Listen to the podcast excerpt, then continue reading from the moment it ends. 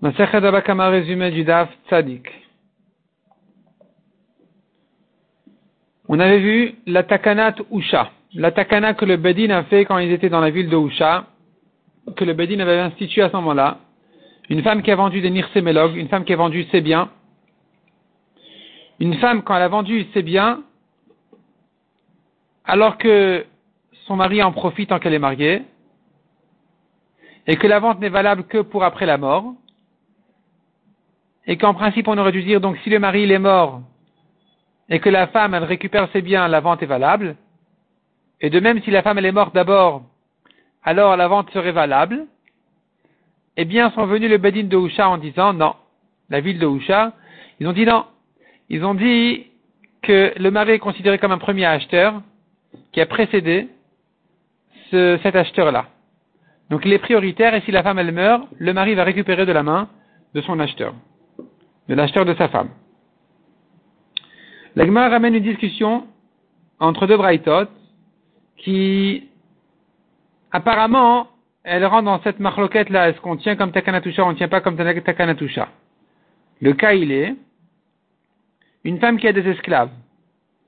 Or, celui qui a un esclave, s'il lui a cassé un membre, la dent, l'œil, ou un des membres, euh, un des 24 membres qui sont cités dans Kiddushin, l'esclave se libère. Quand maintenant la femme elle est mariée et qu'elle a des esclaves que son mari utilise, est-ce qu'elle est considérée comme propriétaire, comme elle, le, patron, le maître, la maîtresse, et que donc si maintenant elle les a blessés, elle leur a, cassé, elle leur a abîmé un membre, ils, ils vont se libérer? Ou bien je dis non, il y a le mari qui les utilise, ou même si tu me dis non, le mari les utilise c'est pas assez, mais le mari, il est un demi-propriétaire, là, il va les récupérer quand elle va les vendre. Même quand elle les vend, si elle meurt, le mari les récupère. Donc, elle n'est pas propriétaire, elle n'est pas vraiment propriétaire de cet esclave, et elle ne peut pas, comme ça, il ne va pas se libérer si elle, lui a donné un coup qui lui a abîmé un membre. Donc ça, c'est la deuxième braïta qui dit que, la première braïta disait, si la, si la femme, elle lui a abîmé un membre, il se libère, la deuxième dit, non, il se libère pas. La Guimara propose d'abord de comprendre qu'ils sont en discussion sur la Takanatusha. Est-ce que si elle a vendu est-ce que on tient comme takanat usha, comme la takana, qui dit que le mari, il les récupère ou pas? S'il les récupère, alors, quand la femme les a abîmés, les a blessés, ils vont pas se libérer. Parce qu'elle n'est pas propriétaire. Si le mari ne récupère pas, quand la femme les a blessés, alors on dira oui, c'est elle, c'est elle la, maîtresse. Donc ils vont se libérer. La Gemara dit non, c'est pas ça leur marloquette, on peut l'expliquer de plusieurs autres manières. Donc on n'est pas obligé de rentrer dans cette discussion. On pourrait dire que ici, même si c'est hypothéqué au mari, mais une hypothèque elle saute quand on libère l'esclave. Donc ici il sera en discussion est-ce que le mari il est, suffisamment fort pour que ça ne saute pas quand la, femme lui a l'a blessé ou pas? Est-ce qu'on a renforcé l'hypothèque du mari ou pas? Ou bien on pourrait dire autrement, on pourrait dire qu'ils sont en discussion à savoir, c'est-à-dire les deux Brightot pensent que le mari ne veut pas récupérer la vente de la femme. Ils sont en discussion simplement de savoir est-ce que quand le mari utilise ses esclaves, eh bien, ça fait que la femme n'est plus propriétaire. On appelle ça kinyan perot.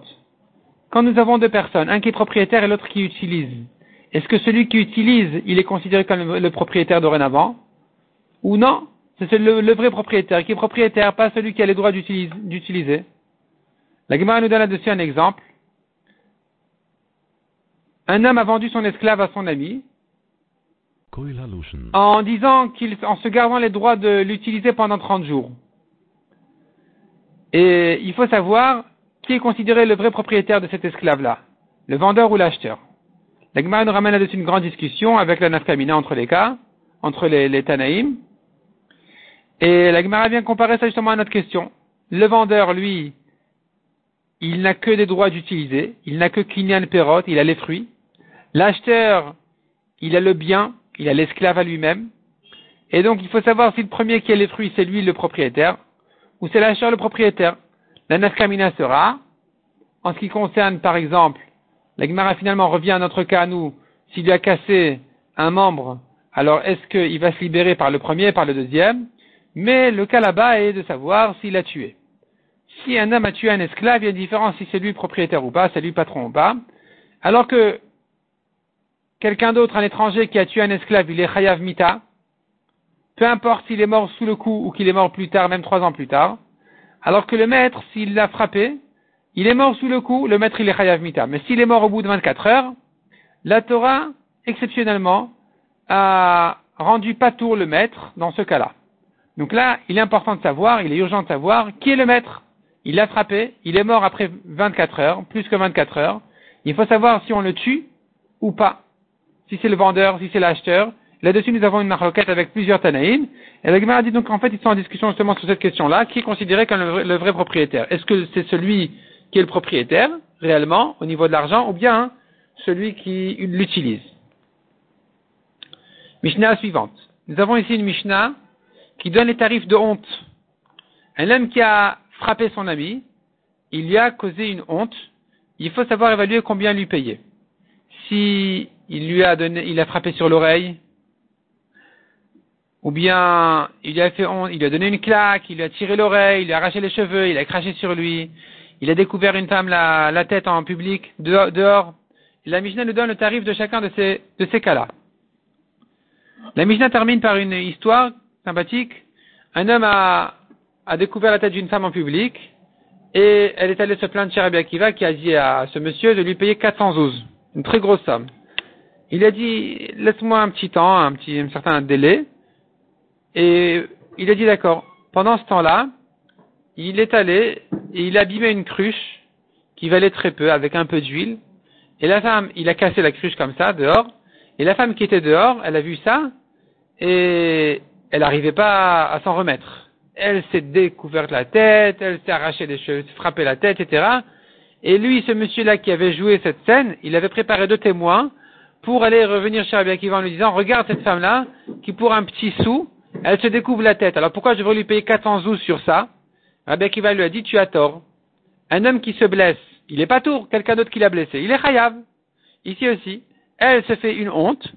Ça ne veut pas dire que ça ne lui fait pas honte elle se fait honte parce qu'elle se permet de se faire honte, une honte qui est chère.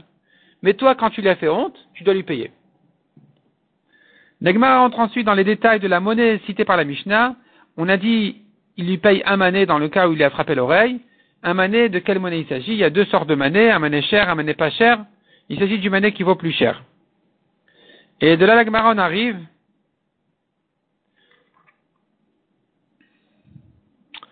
à une petite histoire de quelqu'un qui avait donc euh, frappé à l'oreille de son ami. Et Rabbi Danessia l'a vu, ou en tout cas Rabbi Danessia lui a dit, voici moi et voici Rabbi Yossi Aglili qui a dit de payer un tori, donc tu lui payes un manet tori. Cher. La Gemara dit qu'est-ce que ça veut dire voici moi et voici Rabbi Yossi Aglili? Est-ce que voici moi qui t'ai vu? Si, si il l'a vu, il peut plus le juger? L'Egma amène une discussion. Finalement, selon tout le monde, le juge ne peut pas être le témoin lui-même. Répond l'Agmara. Quand est-ce qu'un juge ne peut pas, quand est-ce qu'un témoin ne peut pas juger lui-même? Quand est-ce qu'un juge qui a vu la scène ne peut pas, enfin, ne peut pas le juger? C'est que si c'est pas sur le coup qu'il le juge. Mais quand il le juge sur le coup, c'est bon, il n'y a pas besoin de témoin. Ou bien encore dit l'Agmara, il a dit, voici moi qui te, qui pense comme Rabbi Yossi de te rendre, de faire payer un manet de souris, et voici des témoins qui t'ont vu, donc je ne suis pas le témoin, je peux te juger. La Gemara pose une contradiction dans Rabbi Akiva, est-ce qu'un témoin peut juger lui-même ou pas? Et la Gemara répond que Rabbi, Akiva lui-même, il pense qu'il peut pas juger, mais euh, il va selon, il en parlant à, un certain Tana, il lui dit, d'après toi qui pense que il peut le juger, alors peut-être qu'effectivement Abedin aurait pu le juger. Mais moi, je pense qu'un témoin ne peut pas juger.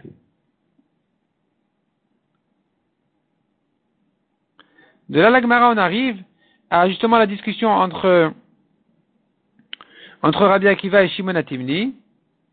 Est-ce que quand on vient témoigner sur quelqu'un qui a tué son ami, en lui donnant un coup de poing ou en lui jetant une pierre, est-ce qu'il faut que le Badin est-ce que les Bedin, disons, peut faire confiance au témoin qu'effectivement c'était un coup qui pouvait le tuer Les témoins disent, on a vu la pierre, ça peut le tuer. Ou bien il faut amener la pierre au Bedin pour que le Bedin vérifie si c'est une pierre mortelle. Selon Shimon il faut amener la pierre au comme le point qui arrive au Bedin avec la personne. Et selon Rabbi Akiva, non. Non, le Badin n'a pas besoin de voir la, pierre.